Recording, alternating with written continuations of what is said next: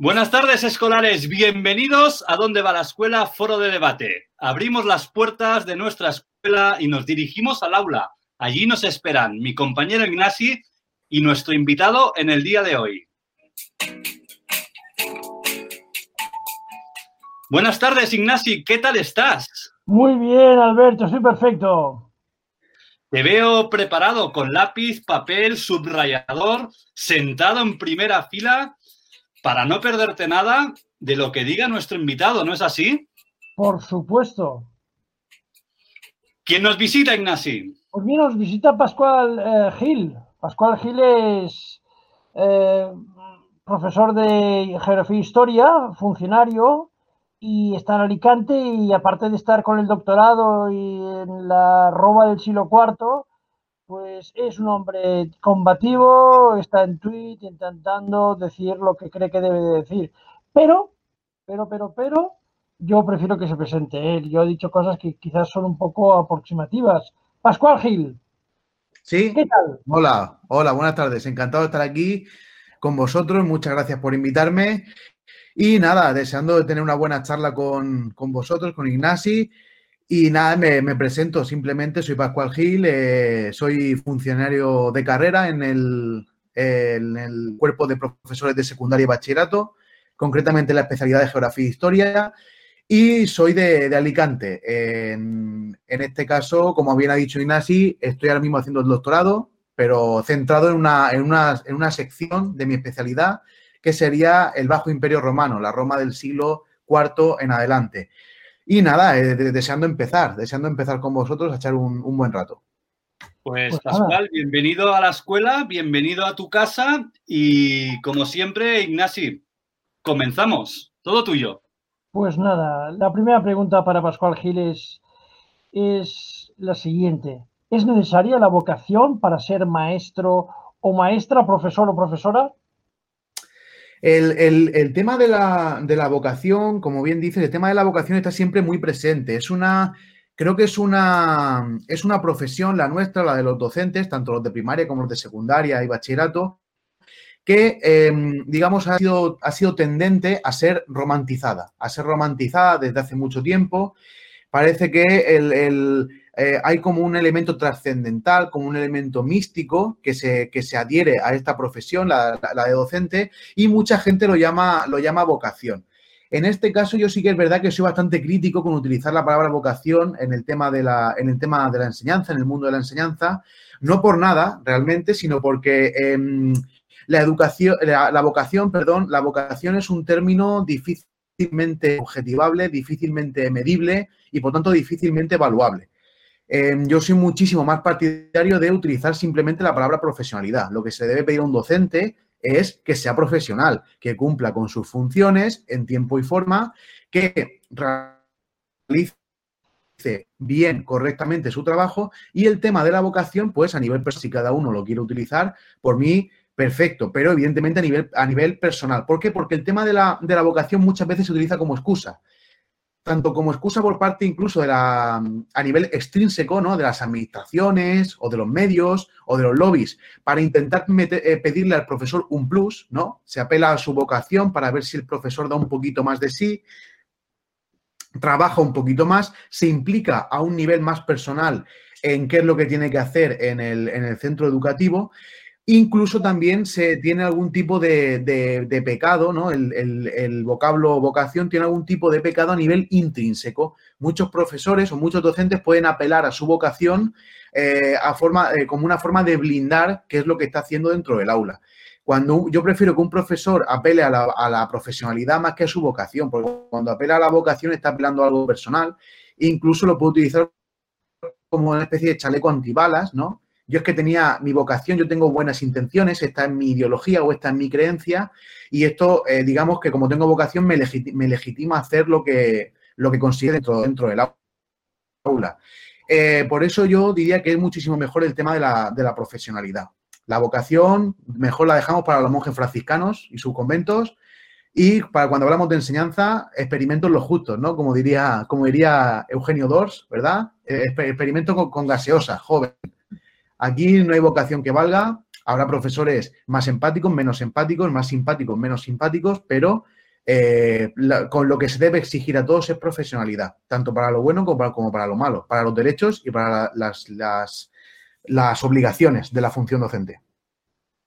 Y si yo te digo que hay profesores que son muy mecánicos, profesionales, pero muy mecánicos, mecánicos, no les brillan los ojos, son gente maquinal, son gente cumplidora, funcionarial en el peor sentido de la palabra, ¿qué me dirías? Ah, claro, a ver, habrá. Claro, es que estamos entrando en, el, en, un terreno de, cómo es, que, cómo puede ser el, el, docente a nivel, a nivel personal un profesor puede ser mecánico. ¿Mecánico a qué, a, qué te puedes referir? A que siempre repites lo mismo, con las mismas palabras, las mismas expresiones, repite los mismos chistes, eh, cuando pasa de una aula a otra o de un grupo a otro, siempre utiliza las mismas metodologías. En realidad, yo, tanto como alumno como profesor, siendo alumno me he encontrado a pocos profesores así, realmente. Yo me he encontrado a profesores que tienen mejores días y peores días, días en los que son magistrales y brillantes y días en los que son insoportables y ahora como profesor, eh, como profesor, como docente, me encuentro con compañeros o yo mismo en los que hay días que soy más mecánico y otros días que soy más creativo. Al final yo creo que va vinculado tanto a la, persona, a su carácter, a su personalidad, como a, las circunstancias que tenga, que tenga en cada día. No obstante, no se puede apelar, no se puede apelar, creo yo, a constantemente, me refiero, a la creatividad, la espontaneidad de la persona, porque al final lo que hace es frustrar a los profesores que no son capaces de seguir ese ritmo aparente de, actividad, ¿de acuerdo? O de, aparente dinamismo, que muchas veces en realidad son fuegos artificiales bastante vacíos, bastante fatuos. Ah, Yo creo que no, es un, no es un problema realmente generalizado que haya un 80% de los profesores que son mecánicos, aburridos y están repitiendo los mismos apuntes amarillentos desde que entraron a la función docente, la verdad. Creo que no es un problema, no es un problema real en el día a día del aula. Perfecto. Yo creo que el concepto de profesionalidad que nos propones, creo que desbarata muchos conflictos y muchos males entendidos y nos gusta, nos gusta. Yo creo que nuestros, nuestros oyentes van a, van, tienen elementos suficientes para pensar como ahora mismo les propones. Déjame seguir, no sé si es en esta línea, pero, pero ¿qué papel tienen los padres? Ahora me he saltado de los profesores a los padres, pero bueno, esto es un poco el camino de nuestra entrevista, ¿qué, papel tienen los padres eh, en esta escuela del siglo XXI? Pues yo creo que, los, que lo que son las familias, realmente la, institución familiar tendría que volver a recuperar ciertas funciones. No en el sentido de la educación eh, moral del, del niño o de la niña, no en el sentido de transmitirle sus prejuicios, ni de transmitirle sus concepciones de la vida, ni sus cosmovisiones del mundo. La familia tendría que volver a responsabilizarse de la educación cívica del niño.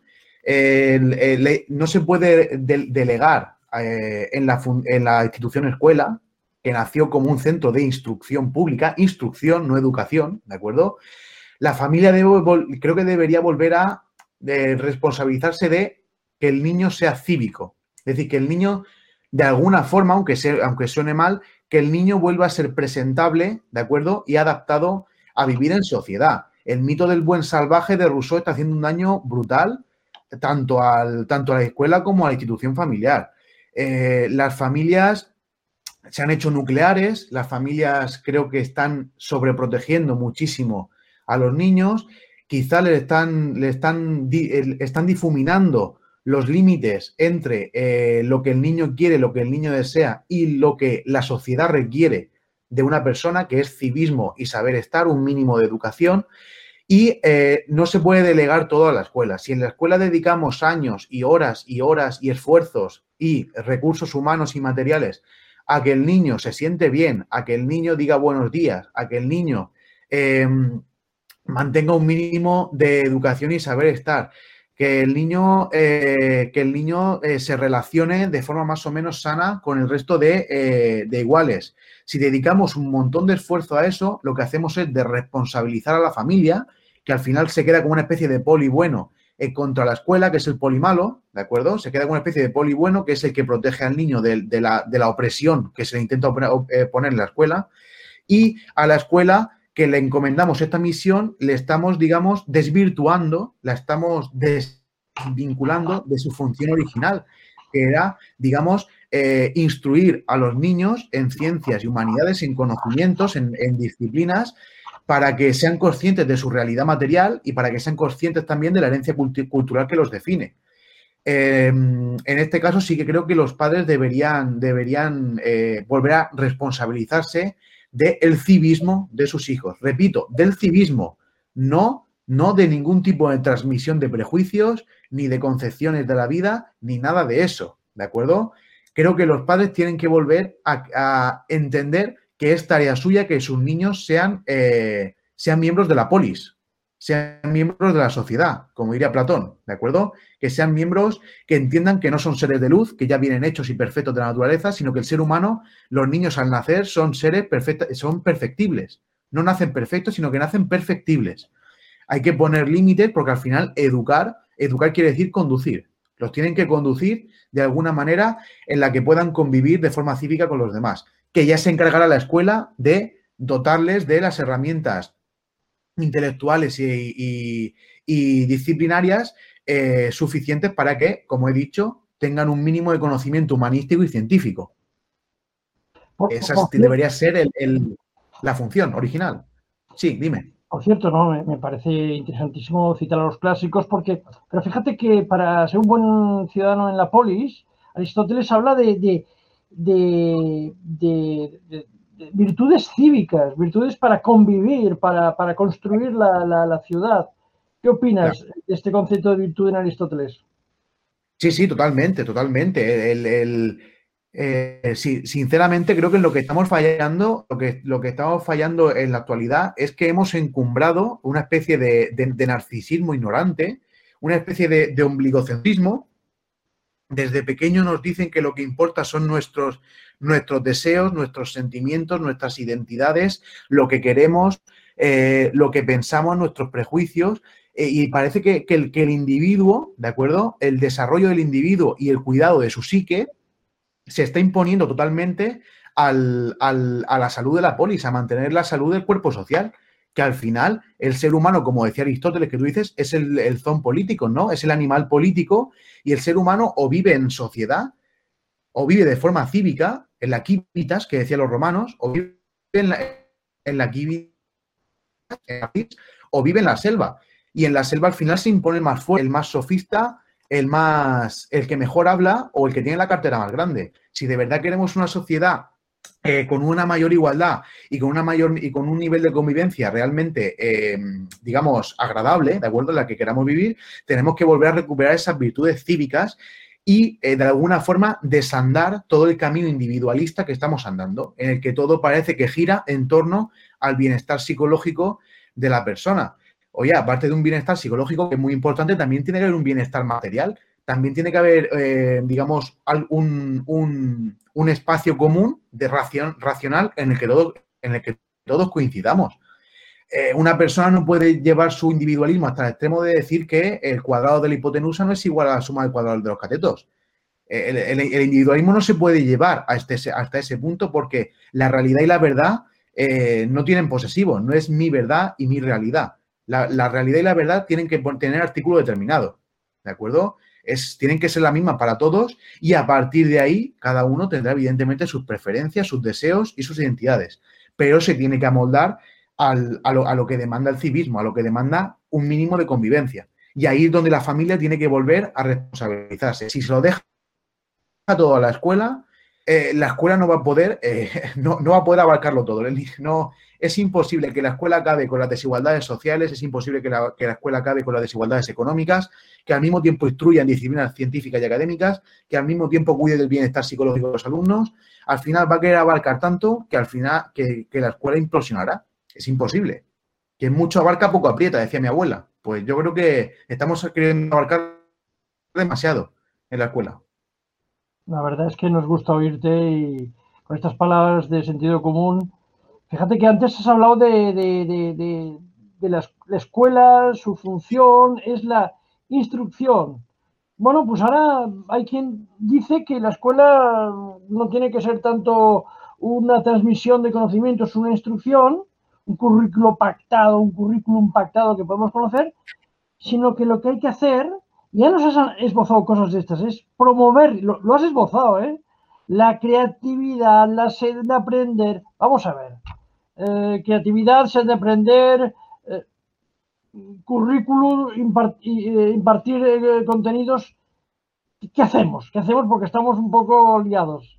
Aquí, aquí yo creo que, en realidad la escuela está, está pecando últimamente, quizá, por, quizá porque está, parece que está secuestrada por algún tipo de pensamiento mágico, por algún tipo de, verborrea bien sonante o, de, de la tiranía de lo políticamente correcto, de lo que, suena bien, de lo que parece, de lo que parece progresista. El, eh, no hay nadie más progresista que yo en, en este sentido, pero, pero, lo que no puede ser es, es negar la realidad. Por supuesto, por supuesto que queremos que los niños sean creativos, pero por supuesto queremos que los niños tengan pensamiento crítico, pero no, por ejemplo no se puede tener pensamiento crítico si previamente no tienes unos conocimientos sólidos, eh, sólidos y suficientes sobre el tema que quieres criticar. El, si, si el, pensamiento, el pensamiento crítico no es un castillo en el aire, el pensamiento crítico no es la mera opinión. La mera opinión no es el pensamiento crítico. El pensamiento crítico tiene que tener una razón, unas razones, unos argumentos que realmente lo responden de acuerdo a la realidad y la lógica, de acuerdo a la razón. Eso sí que es pensamiento crítico.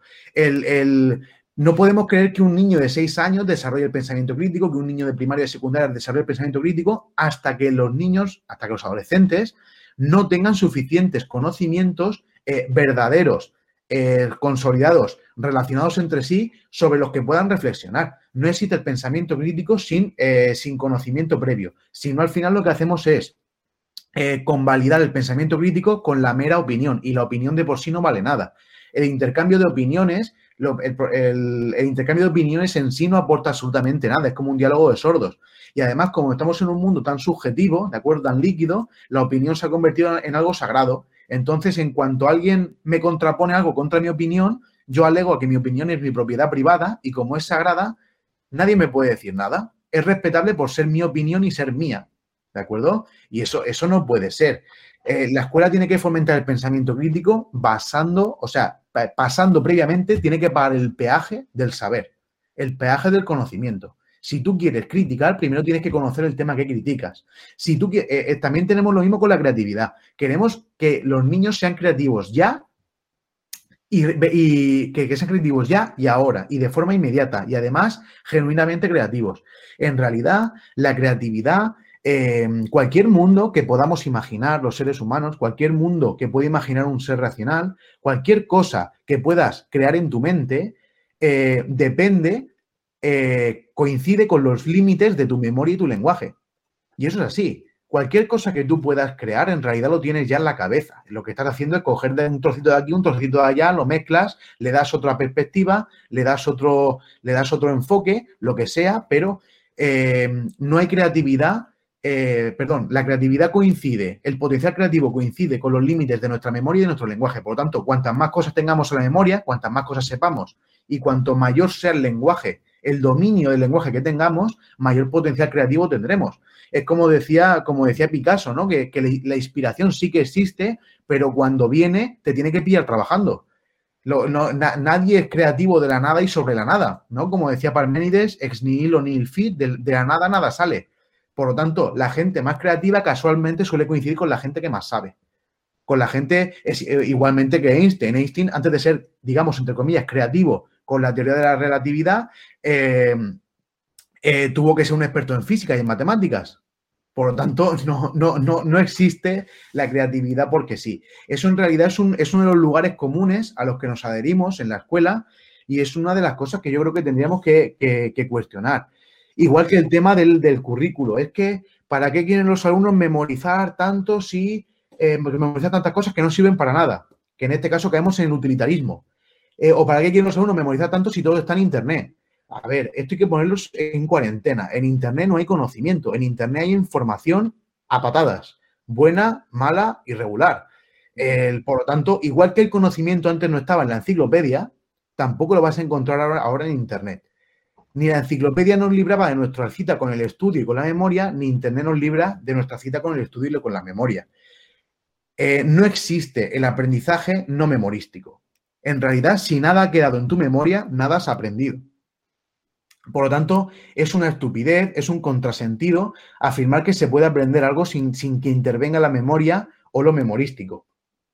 Por supuesto que hay que memorizar cosas y por supuesto que tenemos que utilizar las TIC cuando nos hagan falta. Pero las TIC no pueden ser el objetivo, Internet no puede ser el objetivo y, lo más importante, no podemos caer en el, tópico de delegar funciones cognitivas a la máquina. no, no, podemos decir que yo, eh, yo no puedo decir que me libro de memorizar porque Internet me lo guarda todo ya de por sí. Porque, entonces, porque primero nadie busca lo que no conoce, nadie, nadie puede criticar ¿no? Crinein, como decían los, los, griegos, ¿no? Criticar viene de Crinein. Nadie puede separar el grano de la paja en Internet si no tiene conocimientos ya previos.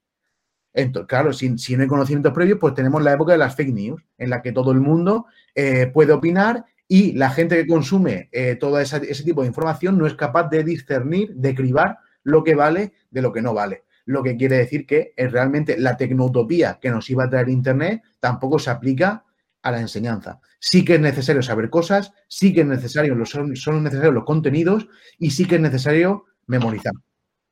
Eh, no sé si te, si te, he contestado o me... Perfectamente, perfectamente. Has dicho incluso más cositas que después te intentaré repreguntar. Pero me gustaría, ahora que has hablado de utopía, también una especie de escuela utopía, una especie de escuela que es una utopía donde todo está muy bien, donde todo es magnífico y después el mundo no se sabe muy bien eh, qué pasará, pero no se prepara en esta utopía los niños para, el futuro. ¿Qué dirías de esta pregunta? ¿Te refieres a que, a que al, típico al, típico eslogan este de que los, la, escuela tradicional no está preparando para los empleos del futuro y todas estas cosas? No, estoy refiriéndome en que, en la escuela, en la escuela bien intencionada y un poco borreica, como dices tú, eh, se está intentando buscar una especie de utopía donde todo es magnífico, creativo, crítico y, desbordante y que en el fondo no están preparando para la realidad real de la calle. ah, claro, claro.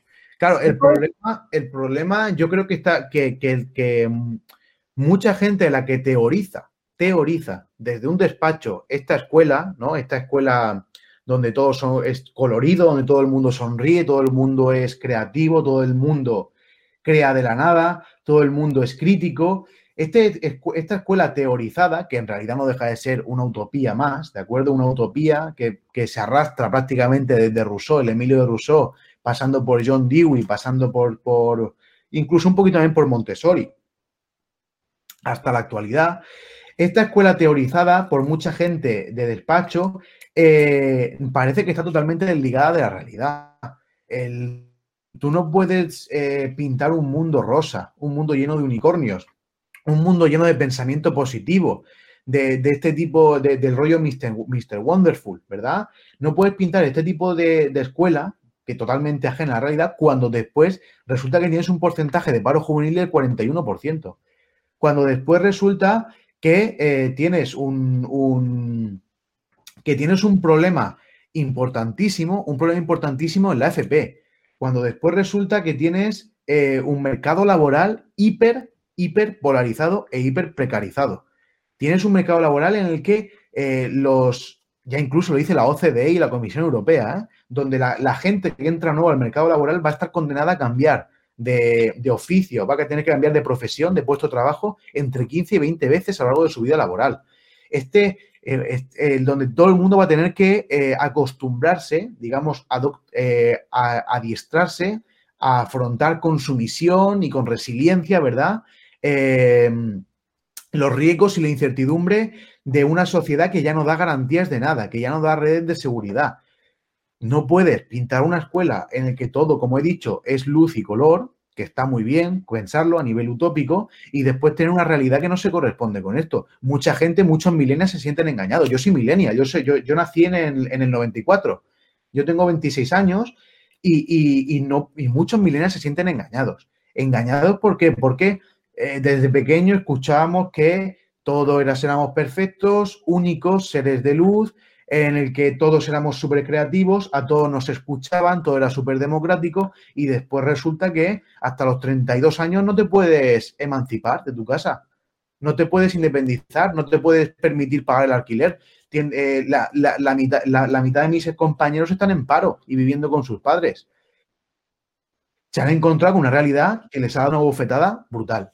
Les dado una bofetada brutal y, eh, y, ya llega un momento en el que el Mr. Wonderful y los, y los arcoiris y los unicornios y el feel good, ¿no? El, el siéntete bien, si te sientes bien, estás bien, ya no cuela, ya no cuela y el pensamiento positivo tampoco.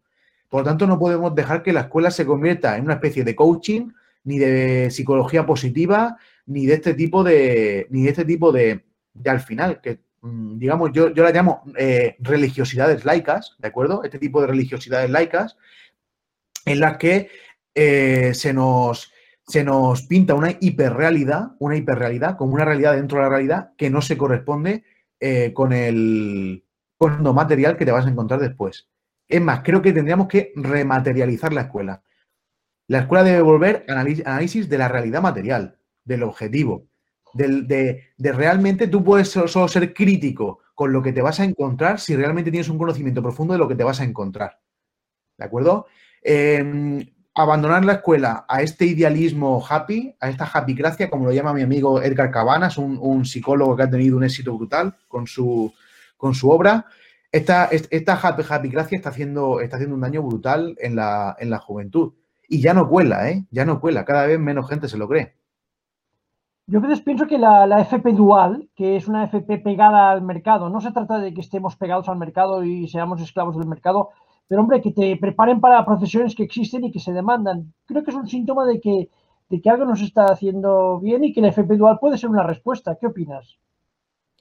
Sí, además yo, yo además hoy, por ejemplo, lo he dicho públicamente en, en Twitter y en otras redes sociales, estoy completamente convencido de que la FP se tiene, se tiene que revalorizar, se tiene que prestigiar, se tiene que llenar de recursos humanos y materiales para hacerla atractiva, para apostar realmente por ella y para, eh, digamos, como bien dices, hacer que el sistema educativo realmente engrane, engrane, no se someta, engrane con el, eh, con el mercado laboral, que engrane, sin someterse a él, que engrane con él, ¿por qué? Porque, porque al final estamos, al final el problema que nos estamos encontrando es que eh, si la escuela, la escuela total, tanto la escuela, digamos, la escuela más academicista y su parte más de FP, su parte más laboral, eh, se someten a lo que demanda el mercado, la que va a salir perdiendo realmente va a ser la escuela más academicista. La que va a salir perdiendo es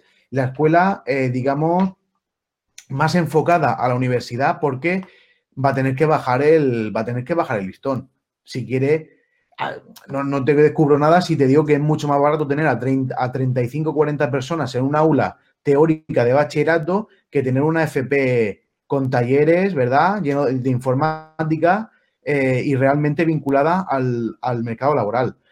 Sí creo que esta parte de la escuela, la, la, la, FP, tiene que entroncar, tiene que engranar más con el, con el mercado laboral, también para proteger precisamente la otra, la parte más académica y, digamos, más... Em, más teórica que está, que está enfocada al, a las licenciaturas, perdón, a las licenciaturas, a los grados universitarios. Hay que, hay que defender los dos, las dos vertientes, eh, no, no por nada, sino porque al final vamos a perder la dos de mala manera. ¿De acuerdo? Vamos a perder la dos de mala manera. Pero, Pastor, una pregunta. Eh, nos venden mucho la idea de que los niños de hoy en día, eh, sus trabajos aún no están, no están inventados.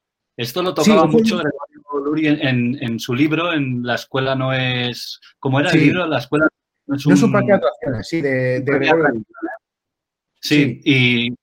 Eso, eso es precisamente, precisamente uno de los, de los tópicos, pero es que esa misma frase, esa frase de la escuela tiene que preparar a gente para un mercado laboral, para unos puestos de trabajo y para resolver unos problemas que todavía no existen, esa misma frase se puede rastrear prácticamente calcada, idéntica, idéntica, desde la actualidad que la dice, que la, digamos, la difunde la OCDE, hasta finales, finales del siglo XIX cuando la dijo Dewey.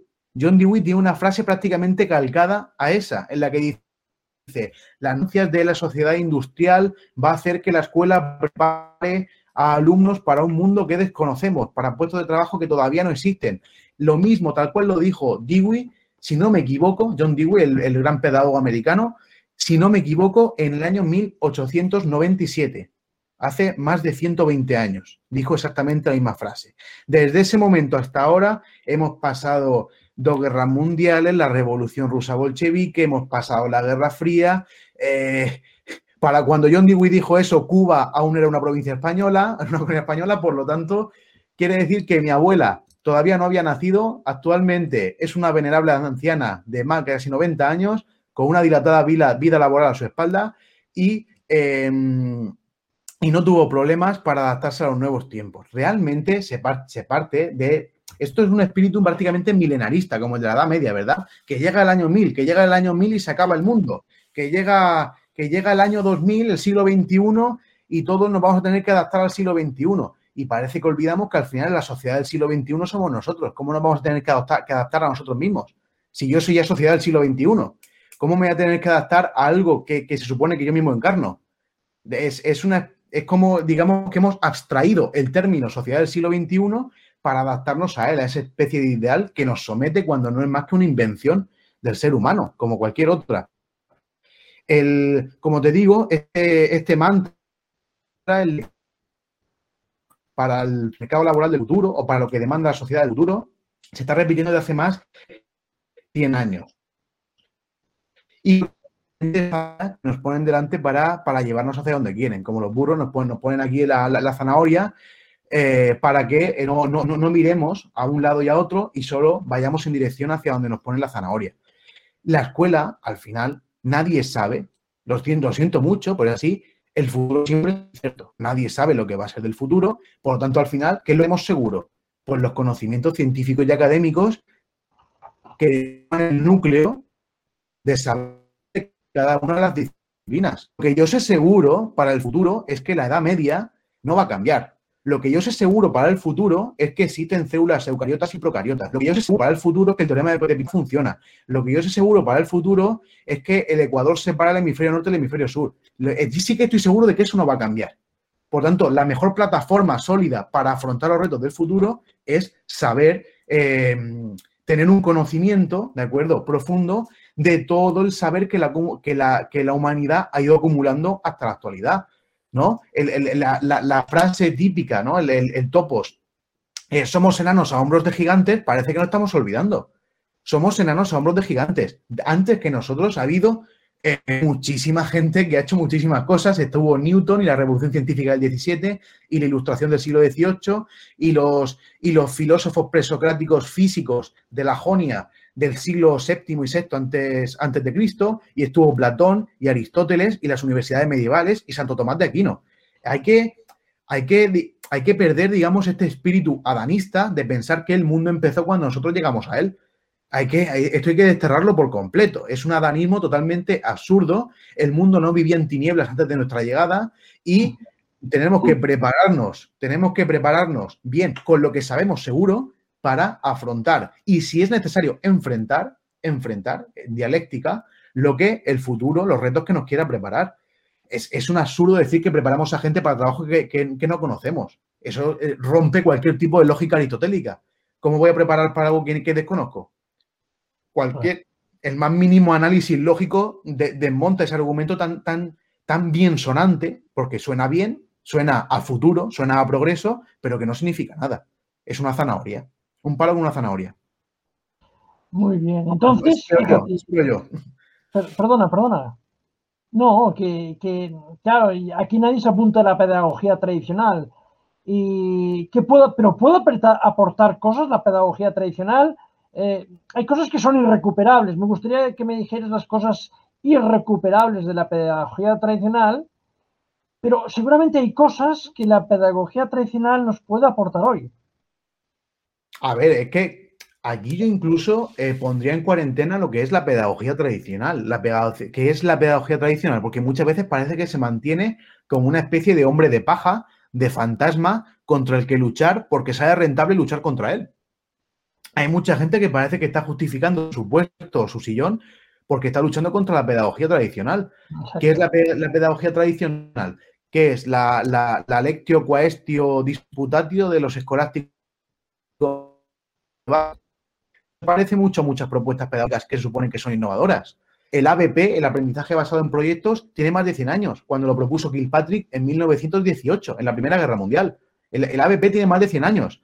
¿Qué es la pedagogía eh, innovadora? Es, es Rousseau, del siglo XVIII, con que el niño se desarrolla y va pidiendo, va construyendo su propio aprendizaje y es el niño a nivel eh, de forma natural que se va conformando a sí mismo y va pidiendo lo que necesita porque al final resulta que la escuela la acusan de ser del siglo XIX, pero el referente de la innovación es del siglo XVIII, es Rousseau y el, y el, Emilio, que es la escuela tradicional.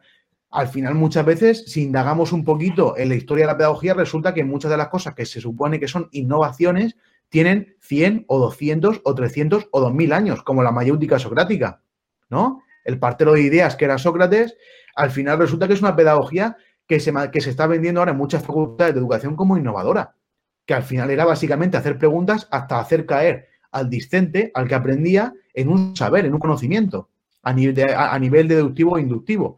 Es, son pedagogías, como, como estoy diciendo, que, yo creo que la frontera entre eh, pedagogía innovadora o tradicional no está tan clara, realmente no está tan clara. Y también, y también tengo que decir que no creo que haya profesores que utilicen solo una.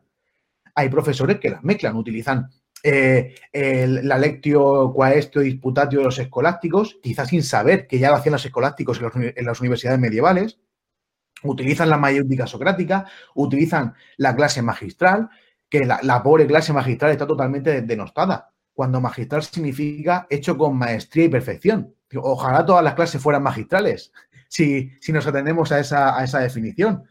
Utilizan la instrucción directa, que eh, según Parece que tenemos resultados espectaculares, ¿de acuerdo? ¿Qué?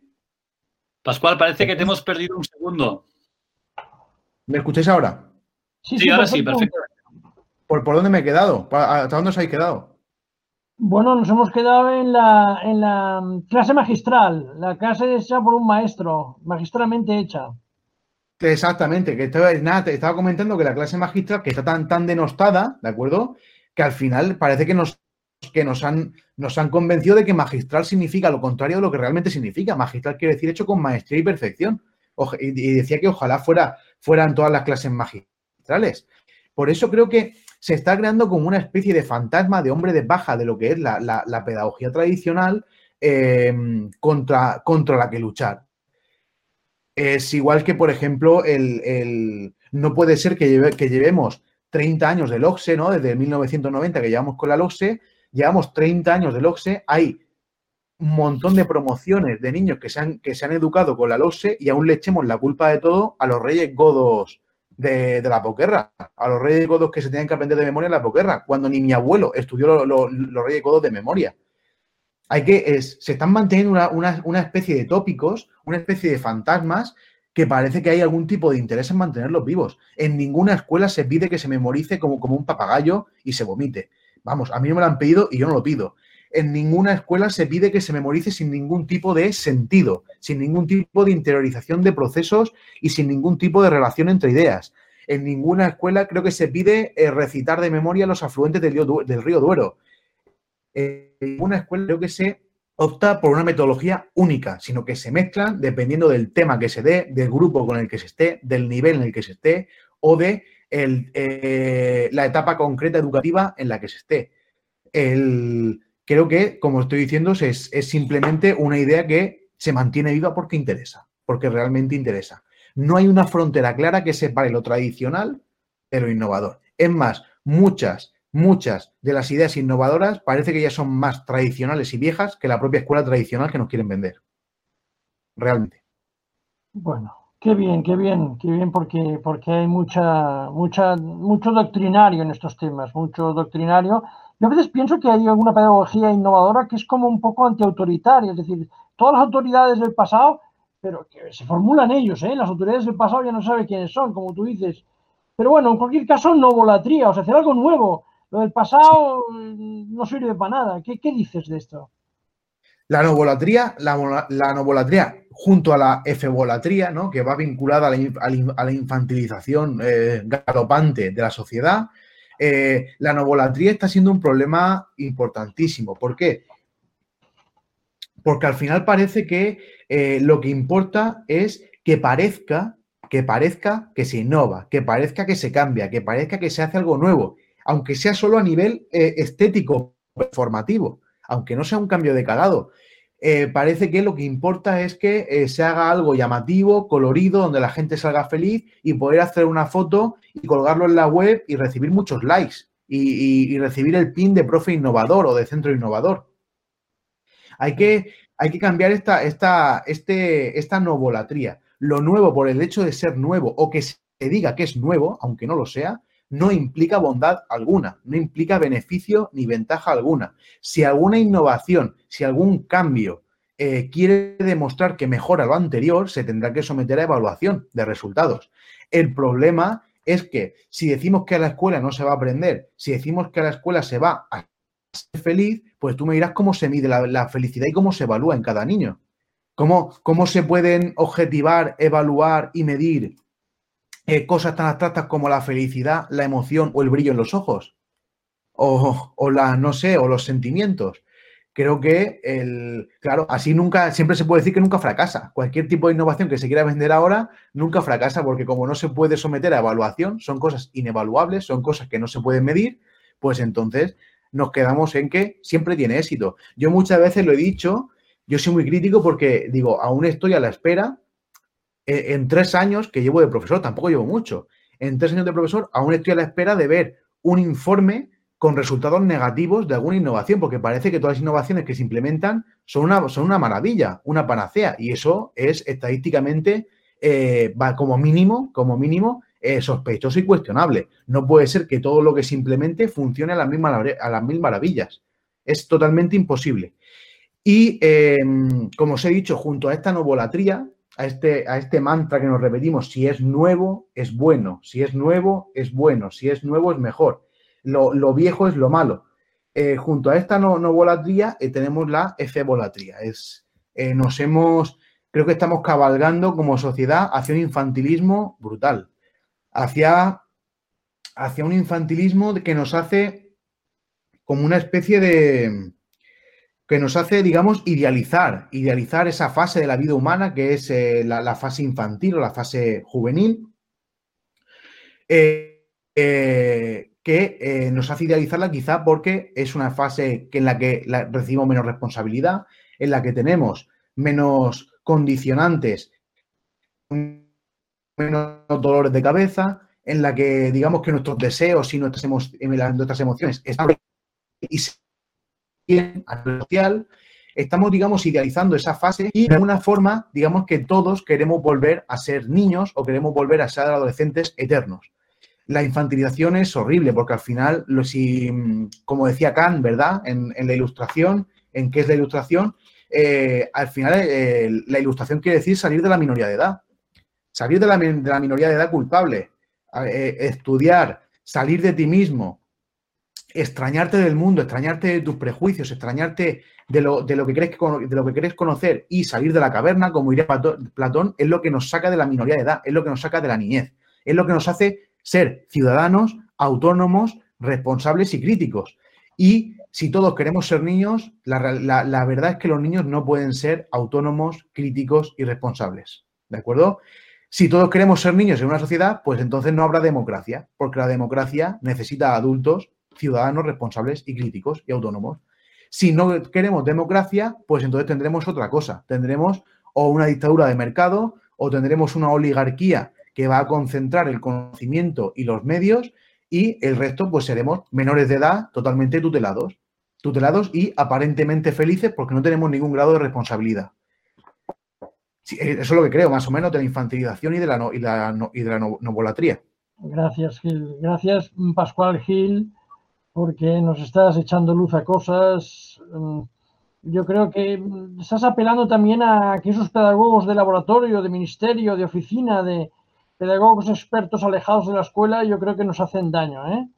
Y, y nosotros queremos, pues tenemos la intención en este, a dónde va la escuela, hablar con muchos actores, actores educativos que tienen muchas cosas que decir y hoy nos pasa contigo, nos pasa contigo porque, porque cuando van a invitar a los profesores de, secundaria, bachillerato y primaria a pensar, qué sé yo, la próxima ley de educación, si es que hay que hacer otra ley de educación, de consenso, esperemos. Perdóname que esta digresión, esta digresión. Eh, entonces, oye, el, silencio y el trabajo individual ¿eh? en el aula, entonces, ¿eso qué es? ¿Un asunto del pasado o, es actualizable? Yo, yo, vamos, jamás pensaría que el trabajo individual y el silencio son, o, la, calma, simplemente un, un, entorno tranquilo y sosegado, son cosas del pasado. Yo no estoy en contra, por supuesto, de los trabajos en grupo, de colaborar, de que se creen dinámicas y sinergias entre los alumnos, que se ayuden entre ellos, pero la, realidad es que el aprendizaje es un proceso totalmente individual e intransferible. Nadie va a aprender por ti y nadie va a pensar por ti.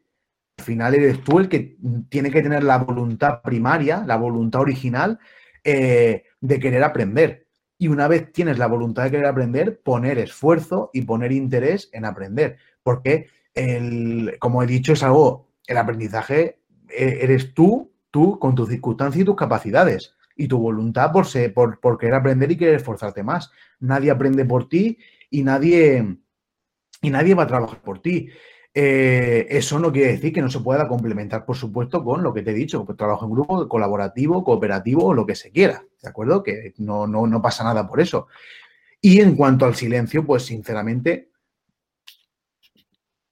hay veces que, que, es necesario el silencio en clase cuando el profesor explica alguna idea, digamos, más abstracta, alguna idea que tenga aristas un poquito más complejas, o una idea elevada, o un proceso eh, complejo, pues se tiene que haber silencio para escuchar al profesor. Incluso los propios alumnos te lo piden muchas veces en las evaluaciones. Oye, nos gustaría que eh, los profesores mantuvieran más orden y más disciplina y más silencio en clase porque queremos escuchar lo que está diciendo.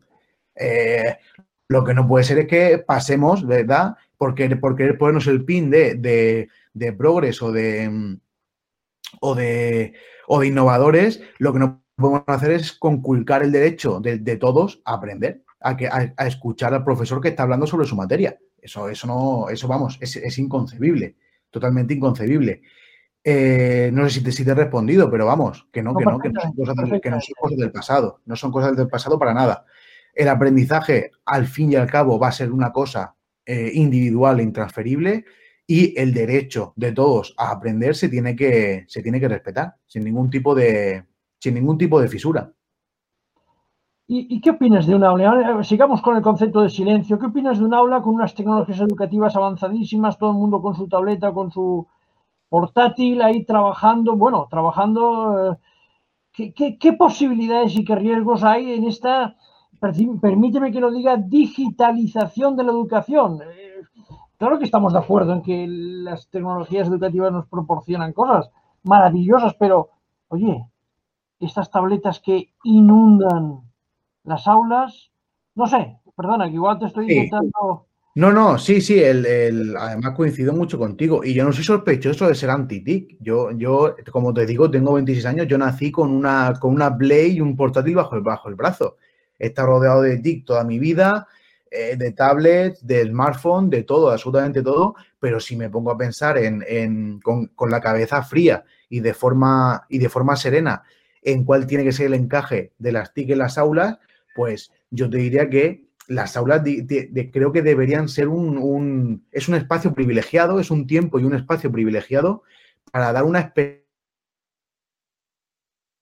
experiencia eh, alejado de las pantallas o donde solo se utilizan las pantallas cuando realmente aportan algo al aprendizaje. Cuando no, no podemos caer en la tecnoutopía de las TIC. La tecnoutopía no nos va a traer nada bueno Primero, a nivel cognitivo, delegar funciones, como he dicho antes, en las Wikipedia tenga mucha información no quiere decir que yo, mi memoria ya no tiene que trabajar, ¿de acuerdo?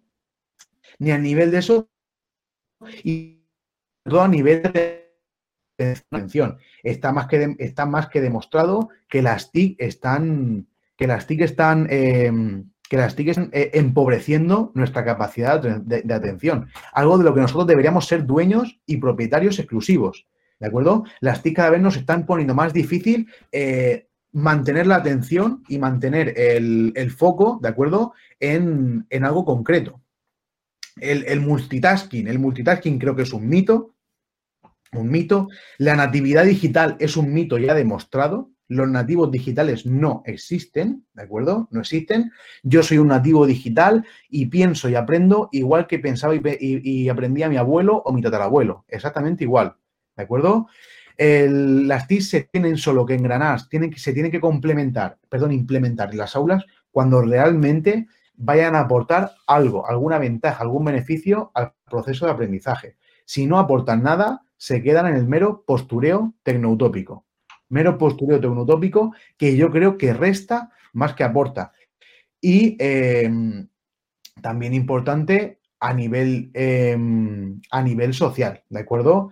Las TIC creo que están generando un, problema importante de adicción en buena parte de la población un problema de, adicción, porque como bien han, como bien, por ejemplo, me acuerdo, si no me equivoco, de em, Loren, un CEO, ¿de acuerdo?, de Silicon Valley, que hace un par de años, en el 2019, 2018, no me acuerdo, dijo abiertamente en una entrevista, era CEO de, Apple y de, y de Intel, si no me equivoco, no, perdón, de Microsoft y de Intel, dijo claramente en una entrevista que las TIC no están diseñadas para la educación, las TIC están diseñadas eh, en origen para mantener al espectador cuanto más tiempo, al usuario, cuanto más tiempo pegado a la pantalla, mejor. Es decir, que están desarrolladas para generar una adicción a ellas. Por lo tanto, su uso dosificado y bien, y bien, eh, digamos, y bien eh, planificado en el proceso de enseñanza-aprendizaje, si aporta algún beneficio o ventaja, sí. Si no, yo eh, creo que se aprende estupendamente en una aula perfectamente analógica. Por cierto, la pregunta me está tirando de la oreja hace un rato. La lectura, la lectura, ¿qué pasa con la lectura? ¿Tenemos capacidad para leer como leíamos con la comprensión lectora de hace, sin ser nostálgicos, ¿eh? porque, porque, lo, porque yo creo que este, el futuro es la lectura? Eh, con esta sociedad digital que monetiza la atención, como has dicho tú, Totalmente. ¿Eh? Sí, sí, que, monetiza la atención totalmente. se ha convertido en un, elemento, en un nicho de mercado, en un, producto más, la, atención de la gente. Eh, la lectura. La, lectura es uno de los caballos de batalla, vamos, continuos. Eh, el hábito lector, me refiero. El hábito lector, desarrollarlo y potenciarlo. Es un caballo de batalla diario en primaria. Me consta que en primaria, hablé con un compañero otro día me consta que en primaria es un caballo de batalla. Y en secundaria exactamente igual. El problema es que sea punto en pedir con el móvil, porque parece evidente es que el hábito, el hábito lector se frena en seco en los alumnos que reciben su primer smartphone. Se frena en seco en los alumnos que tienen acceso ya a un montón de entretenimiento de baja calidad muchas veces, eh, incluso acceso al porno, ¿de acuerdo? en un momento muy temprano, tienen un, acceso a todo este tipo de entretenimiento eh, muy temprano y en cuanto tienen acceso este, a este, entretenimiento, el hábito lector se suele frenar en seco. Normalmente, además, suele coincidir en el tránsito entre primaria y secundaria. Cuando el niño empieza la secundaria, los padres suelen decidir comprarle ya su primer móvil porque seguramente empezará ya a ir solo, ¿verdad? Andando o en autobús al, al nuevo centro de secundaria.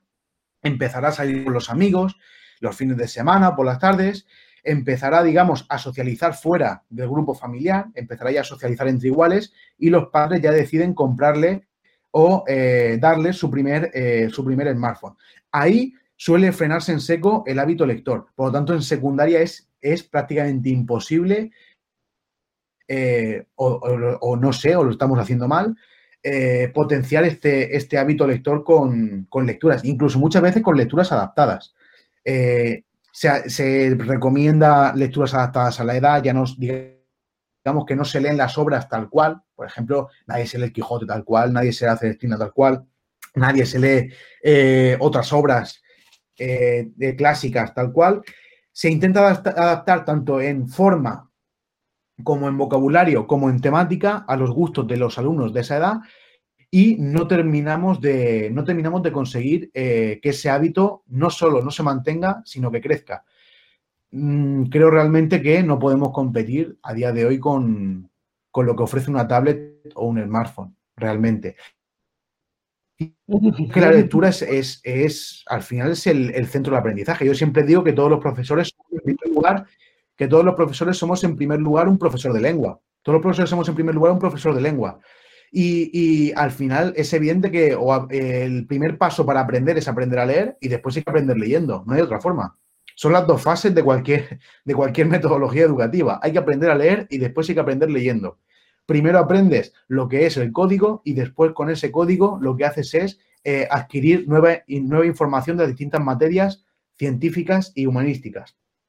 Esa fase entre el cambio entre la fase de entre aprender a leer y aprender leyendo, estamos fallando muchísimo. Y a día de hoy a mí no se me ocurre realmente una forma de cómo competir con el, de cómo competir con el, con todas las, posibilidades de ocio y divertimento que hay en el mundo digital.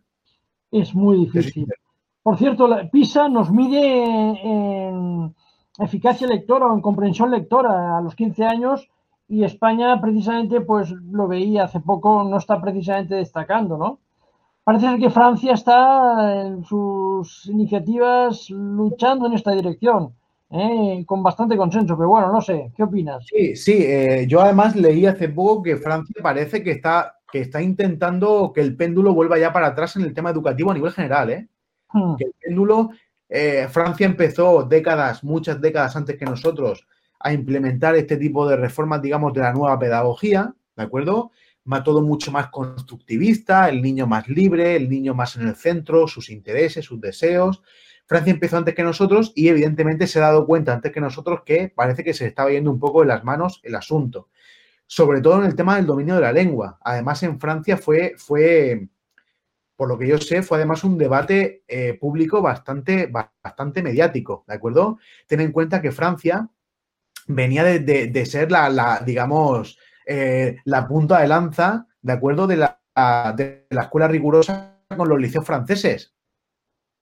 Que, fundó Napoleón en el 19, la escuela francesa, su, escuela republicana, el, modelo republicano francés potentísimo, riguroso, ¿de acuerdo? Que dio fruto a un montón, a un montón de mentes brillantes y formó un montón de mentes brillantes, veía cómo su escuela cada vez quedaba relegada a un, a unos resultados realmente, realmente malos, ¿de acuerdo? A nivel, a nivel internacional con lo de PISA.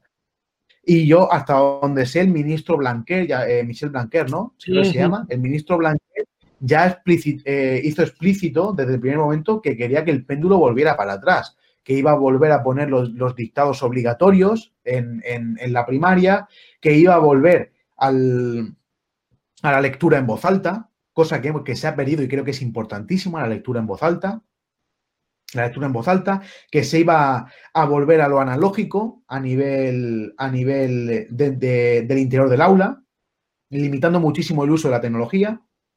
Incluso que se iba a volver a implantar el, estudio del latín de forma obligatoria para todos en la secundaria. No sé hasta qué punto estas reformas han, se han implementado o se han puesto en práctica ya en, Francia, pero sé que, el, que la intención del ministro Blanquer era esa. Eh, eso es lo que sé. Eso es lo que sé de Francia. Y creo que tarde o temprano eh, España se tendrá que dar cuenta de lo mismo. Se tendrá que dar cuenta de que muchos de los mantras y los tópicos de la nueva pedagogía habría que ponerlos en cuarentena y revisarlos realmente, evaluarlos hasta qué punto no estamos construyendo sin cimientos y sobre el aire. Totalmente de acuerdo. Por cierto, última pregunta para no, no tenerte aquí, que estamos disfrutando, pero, tú también estás, puede que te estés cansando. Oye, eh, esto Viene, un poco de Inger Enskis, que es una es un poco crítica con, la escuela Inger Enskis, la escuela ah, hispanista. la conoces, ¿no? Sí, sí, claro. Y entonces ella dice, ella yo no, yo no sé si estoy de acuerdo, ¿eh? Dice, hombre, mm, fijémonos en el modelo oriental, Taiwán, Corea del Sur. Yo creo que al final se centra sobre todo en el modelo Singapur. Y después, mm, parece que los de Finlandia, que habían sido pues gente como muy eficiente y eficaz, pues irían un poco en una deriva un poco de pedagogías innovadoras. ¿Qué opinas? ¿Se puede establecer esta dicotomía? Ella lo hace, ¿eh? Yo, yo ahí también pondría muchas comillas a todo. Realmente incluso al, propio PISA. Recordemos que PISA no deja de ser un instrumento económico al servicio de una institución económica y no, y no ni pedagógica ni, ni docente, que es la OCDE. La OCDE es, es, un, es un club, es un lobby de, países ricos del mundo que busca el crecimiento económico y financiero, no busca otra cosa. Por eso yo PISA también lo, lo pondría bastante, bastante entre comillas. Es más, a mí PISA no, no, no me gusta. Y como PISA no me gusta, tampoco me gustan las comparaciones entre los países. Además, las comparaciones así a pelo, ¿de acuerdo? Entre los países. Al final es, un, es absurdo pensar que se puede trasplantar un, un, enfoque educativo de un país a otro como si fuera una planta, como si fuera una maceta. Eh, hay que tener en cuenta la tradición de ese país, su costumbre, la cultura, la lengua, ¿de acuerdo? El tipo de academia que ha ido, eh, ha ido teniendo ese país, su contexto familiar, qué tipo de estructura familiar tiene, qué tipo de, contexto económico, qué tipo de mercado laboral tiene y no se puede comparar a pelo ni trasplantar eh, de un país a otro ningún modelo. A Inger supongo que que le gustará más el modelo, em, el modelo asiático porque da unos resultados espectaculares. Y, la realidad es que da unos resultados espectaculares. Nos sacan los colores cada vez que comparamos. Y eso es así. Pero. Además, sin grandes, además, sin grandes, sin grandes aspavientos, ni innovaciones, ni reformas. El otro día ah. me, enteré de que Corea, de que Corea del Sur tiene su, su ley educativa, su ley básica de educación, está vigente desde los años 50 y la de Japón también, está vigente desde los años 50 y sin necesidad de haberle hecho grandes enmiendas ni grandes cambios. ¿Qué pasa? Que, mm, y esto lo sé por, mi faceta de historiador, los, las sociedades, las, sociedades del extremo oriente y del sureste asiático, del extremo oriente y del, eh, del, sureste asiático, tienen un pozo muy importante de confucianismo. ¿De acuerdo? El, el pozo de confucianismo, además, es totalmente innegociable para esas, para esas sociedades. El confucianismo, que es esta, la, doctrina social y política de Confucio, no religiosa, sino social y política de Confucio, eh, se basa en el logocentrismo, ¿de acuerdo? Logocentrismo, disciplina, respeto a los padres, respeto a la institución eh, familiar, una grandísima valorización social del docente, que esto sí que podríamos pensar en copiarlo un poquito, porque los docentes aquí están bastante machacados, una grandísima valorización del social del docente y un modelo pedagógico que se basa en la exigencia, el rigor y lo que llaman en un estudio que leí hace poco de, una universidad española, no me acuerdo ahora, en el infierno de exámenes. ¿De acuerdo? El infierno de exámenes. Eh, este, este modelo da unos resultados espectaculares, pero también tiene su contraparte negativa, como todos los modelos. ¿Qué pasa? A nosotros, a los europeos, parece que nos da vértigo inspirarnos en un modelo que se considera despótico, ¿de acuerdo? En un modelo asiático que se considera despótico y nuestra esperanza blanca desde el año 2000 es Finlandia, que parece que con la otra cara de la moneda, con innovación, con más sonrisas, con más comprensión, con más, con una estética más agradable, ¿de acuerdo? Más, más amable, parece que está consiguiendo también resultados parecidos a los de... Eh, a los de el, Extremo Oriente. Pero la realidad es que eh, Finlandia desde el año 2000 está cayendo poquito a poco, en, los, en sus resultados cada vez se nota más. Al final resulta que los resultados de Finlandia eh, más tienen que ver con la escuela finlandesa de los años 80 y 90, que era muy tradicional, muy, muy tradicional, y no tiene tanto que ver con las innovaciones que han ido implementando desde el año 2000 en adelante donde ya están empezando a haber voces cada vez más críticas, desde la propia Universidad de Helsinki o de Oulu, ¿verdad? Con la, con la investigadora Sarinen, o con, con el estudio que hizo hace poco desde Londres, eh, Heller, eh, hay cada vez más, más críticas a la deriva que está tomando la educación finlandesa, que parece que un día las raíces de su éxito se hundían más en la tradición, en la escuela tradicional de los 80 y los 90, que las innovaciones de a partir de los años 2000. Ahora, eh, hace unos añitos, ¿de acuerdo? Hubo otra esperanza blanca para Occidente, que, iba, que era Estonia, que parece también que despuntaba, ¿verdad? Estonia, el país báltico. ¿Y eh, por qué no le están dando tanta prédica? Porque resulta que Estonia también mantiene un modelo de lo más tradicional. Un modelo con unas reválidas durísimas para todos los alumnos, un modelo que exige rigor y disciplina a sus alumnos, que exige un respeto casi litúrgico por la lengua y por su uso, y un modelo que básicamente se basa en la clase, en la, instrucción directa. La instrucción directa, además, bastante disciplinada de los, de los docentes. Y parece que finalmente no quieren encumbrar a Estonia como sí que hicieron con Finlandia. Se han encontrado, evidentemente, no nos engañemos, Estonia tiene un pozo cultural aún bastante soviético, bastante de la antigua, de la antigua que tenía un modelo educativo desde Makarenko, desde la reforma de Makarenko al principio de la URSS, basado evidentemente en la, disciplina y en la, y en la exigencia. Eh, yo no buscaría modelos fuera, para, España, para donde sea, y no buscaría modelos fuera. Hay que saber que, simplemente hay que ver qué, es lo que funciona. En España tenemos sitios donde las cosas funcionan bien, pues vayamos a ver qué es lo que están haciendo. ¿En qué? Eh, Pascual, en, Soria. En eh, Soria, claro, claro. Bueno, explícalo tú, explícalo tú, porque aquí tú eres el que nos cuentas cosas. Sí, sí, justo, justo yo, yo, yo iba a comentarte el, tema de Soria, incluso de toda Castilla y León, que parece que, Castilla y León eh, eh, no, no, no, va de la mano con, lo que pasa en otros, en otros lugares de España. Eh, están teniendo resultados muy buenos. ¿Por qué, no nos, ¿Por no nos fijamos en qué es lo que está funcionando ahí? Yo, es, es, es, es lo que me pregunto. Soria tiene unos resultados muy buenos, Castilla y León en general tiene unos resultados muy buenos y eh, parece, parece, por lo que yo he preguntado, ¿eh? en esto simplemente igual me estoy equivocando completamente, porque simplemente tengo eh, datos que yo he preguntado a nivel personal.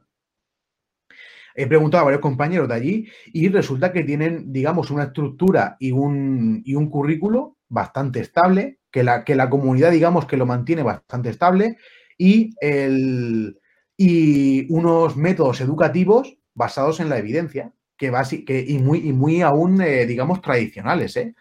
¿eh? tradicionales. Porque aquí quería hacer un inciso y es que parece que cada vez más la, investigación a nivel educativo lo que hace es validar lo que la escuela llevaba siglos haciendo, sinceramente. Creo yo. Por, cierto, Pascual, eh, a mí me gusta, me parece a veces que cuando veo todas estas nuevas pedagogías, este planteamiento aprender aprender, esta crítica de los contenidos y de la instrucción, a veces tengo la sensación de que hay un principio antiautoritario. ¿eh? No lo hemos dicho hasta ahora, pero te lo quiero preguntar porque es que me interesa tu, visión de la jugada. Es decir, la escuela tiene un principio antiautoritario, es decir, están bajo sospecha, la autoridad. Bueno, eh, estamos a, los hombros, a hombros de gigantes, ¿no? Los clásicos. Oye, antiautoritario, ¿pero qué es esto? Si es, si es el saber exactamente, exactamente. Aquí es que parece que estamos olvidando nuestra herencia clásica, nuestra herencia incluso grecorromana. Los, romanos, los romanos sabían perfectamente diferenciar entre autoritas y potestas.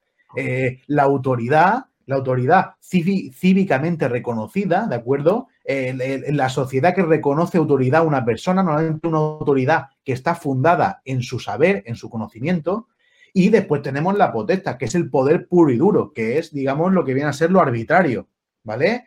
El, poder que yo ejerzo sobre alguien porque puedo, ¿de acuerdo? Eh, nadie está hablando, nadie está hablando de que la escuela tenga que volver a, eh, a unos métodos en los que el profesor es un tirano, el profesor es arbitrario, el profesor puede ser desproporcionado en, su, en la impartición de disciplina, el profesor lo que habla es palabra sagrada, pero sí que tenemos que, eh, no, podemos olvidar que, eh, que, tenemos una herencia muy rica y tenemos que volver a recordar que la, autoridad se basa, se fundamenta, de sus raíces en el saber. Tiene autoridad aquella persona a la, que se a la que se le reconoce un saber, a la que se reconoce un saber y estar en disposición de compartirlo. No, sé si me estoy explicando. Perfectamente. Y en, disposición de, compartirlo. El problema realmente contra la autoridad es un problema, si ampliamos el foco, es un problema que tiene la sociedad. La sociedad se ha hecho líquida, se ha hecho posmoderna, eh, cada vez hay más gente que duda de que haya un saber eh, objetivo por encima del criterio del individuo subjetivo. ¿Y qué pasa? Si se pone en cuestión que existe el saber, ¿cómo no se va a poner en cuestión la autoridad que se supone que está en posesión de ese saber? es, es, es, digamos, una consecuencia natural de toda la, deriva eh, posmoderna y, licuadora que intenta licuar, hacer líquido todo lo que antes era sólido. ¿Qué pasa? Que sí que, aunque es cierto que hay muchas cosas que sí que se deben de construir, hay muchas cosas del pasado que se mantenían por mera inercia eh, tradicionalista, por mera inercia reaccionaria, hay ciertas cosas que no. Y como he dicho, el Ecuador siempre va a separar el hemisferio norte y el hemisferio sur, el teorema de Pitágoras va a seguir funcionando y la edad media va a seguir siendo la, edad media, por mucho que, lo, que cambiamos de perspectiva, enfoques o lo que queramos. El hecho, el factum, el hecho existe y, a nivel racional somos capaces de conocerlo, ¿de acuerdo? Y en, ahí es donde se funda la autoridad del profesor. Y creo que el profesor sí que debería volver a, recuperar la, figura del docente, recuperar esa, esa, autoridad. Que no, digo, que no digo poder desnudo. Claro, perdona. Oye, me parece que me parece que este Albert quiere recuperarte y hacerte algunas preguntas o, proponerte que, no, que nos des algunas claves. A ver, Albert, ¿dónde estás? ¿Estás ahí? Aquí, aquí estoy, eh, bueno, tomando apuntes. Llevo ya dos hojas, Pascual. Más llenado la cabeza de geniales ideas y, nada, comentarte que nuestra escuela pone deberes. Nos gusta, somos en este sentido, somos algo tradicionalistas, nos gusta profundizar en las cosas que comentamos y hablamos y te pediría que para reposar todos estos conceptos, que nos aconsejaras algunos textos, algunos libros, algunos apuntes, ¿qué nos pones de deberes para poder acabar de profundizar? Pues sí, mira, además se está, se está, publicando mucho y muy bueno porque muchísimos docentes a todos los niveles, de primaria, secundaria, bachillerato, universidad, muchísimos profesores reales a pie de aula están empezando ya a poner en cuestión muchas de las cosas que hasta hace poco se asumían de forma crítica. Yo recomendaría muchísimo, a ver, actuales, pues yo te recomendaría muchísimo la lectura, los libros de Carlos Fernández Liria hay un libro muy bueno que es Escuela Barbarie, que está escrito junto a Olga, junto a Olga, Fernández y Enrique Galindo. Escuela Barbarie es un libro, eh, yo creo que de lectura obligada. Eh, también recomendaría, supongo que lo conocéis, eh, a, mi amigo Alberto Rollo. Alberto Rollo, ¿lo conocéis? Y lo seguimos, sí, lo seguimos. Sí, Alberto Rollo y su trilogía, su trilogía de momento, supongo que esperemos que caiga alguno más, su trilogía sobre la educación en secundaria que empieza con, eh, con, el libro Contra la nueva educación. También es un libro que abre mucho los ojos. Andreu Navarra de Cataluña, también buenísimo, un compañero que analiza muy bien la realidad del aula, saca conclusiones súper interesantes con su devaluación continua. Alberto Rollo, eh, eh, ¿hemos pasado a otro, a otro estudioso o, sigues con Alberto Andreu, Andreu Navarra. Andreu Navarra. Andreu Navarra, de evaluación continua también. Eh, muy bueno. Eh, recomendaría también muchísimo más. Los libros de, de, Inger Envis también. Yo el último que leí de ella fue. Eh, mm, a ver si lo tengo por aquí. Creo que sí. Espérate, lo digo ya. A ver. Controversias educativas. Sí, exactamente. Controversias educativas. Controversias educativas. Muy bueno también. Buenísimo. Este Sí, por supuesto también recomendaría a Gregorio Luri y su, eh, y su La escuela no es un parque de atracciones, que yo creo que ya es un clásico del, es un clásico del siglo XXI para muchos profesores. A nivel incluso eh, desde otro campo, ya no docente, sino desde la psicología, el que os he dicho antes de Happycracia del compañero Edgar Cabanas, también buenísimo, muy, muy, muy bueno, que habla sobre todo de este de esta, digamos, dictadura de los happy, de lo, del Mr. Wonderful, del pensamiento positivo, de la psicología positiva. Ese, ese libro también es muy bueno. Y después, por supuesto, a los clásicos. ¿Cómo no te voy a recomendar? El Menón, ¿de acuerdo? El Menón de Platón. El Menón de Platón, que es un... Vamos, no, eh, ahí Sócrates nos demuestra que solo hace falta para aprender que, que, se, que se domine, que el, que el docente y el discente hablen hablen la, la misma lengua. Y ahí Sócrates demuestra que es capaz de enseñarle geometría a un esclavo simplemente con que el esclavo domine el griego. Dominando el mismo código, si alguien sabe y alguien, quiere, alguien tiene ganas de saber, ya la educación y la enseñanza eh, surge como, como caída de un guindo.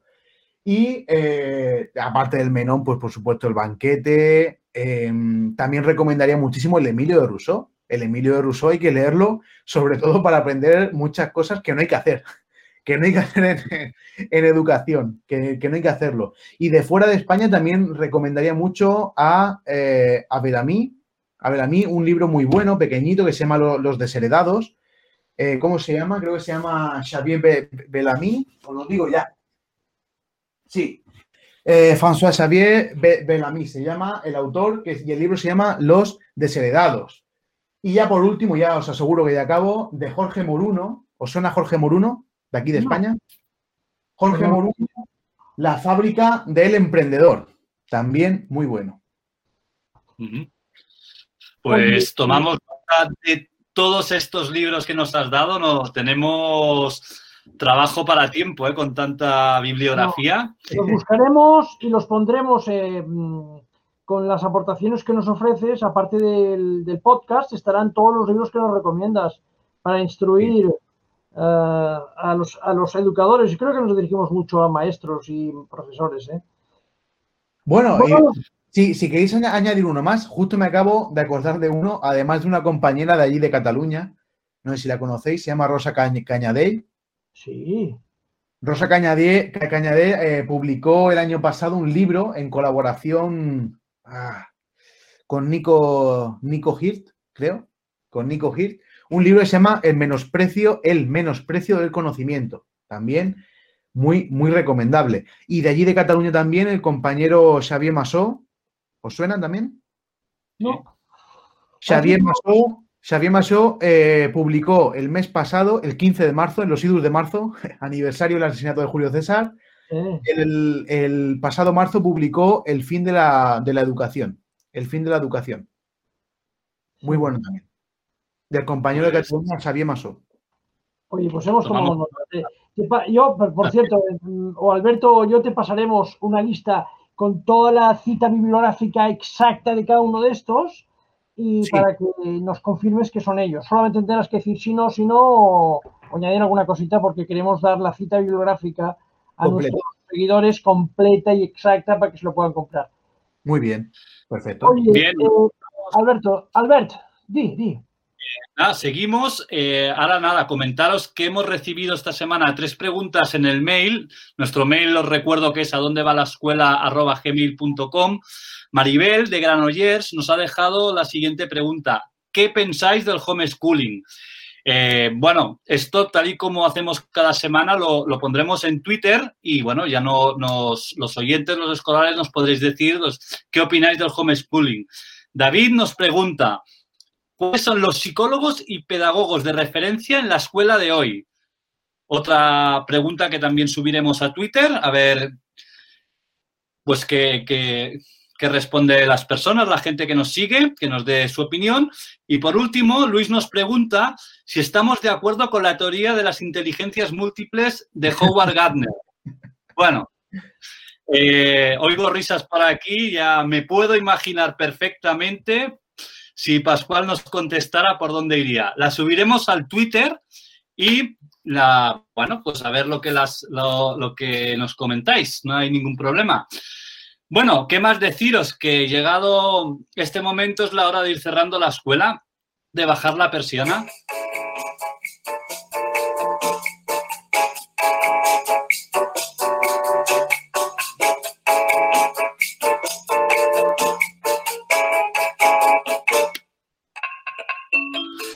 Pascual, ¿te volveremos a ver por la escuela? Pues hombre, en cuanto me invitéis, yo paso un, rato agradabilísimo. O sea que sí, si me volvéis a invitar, seguro.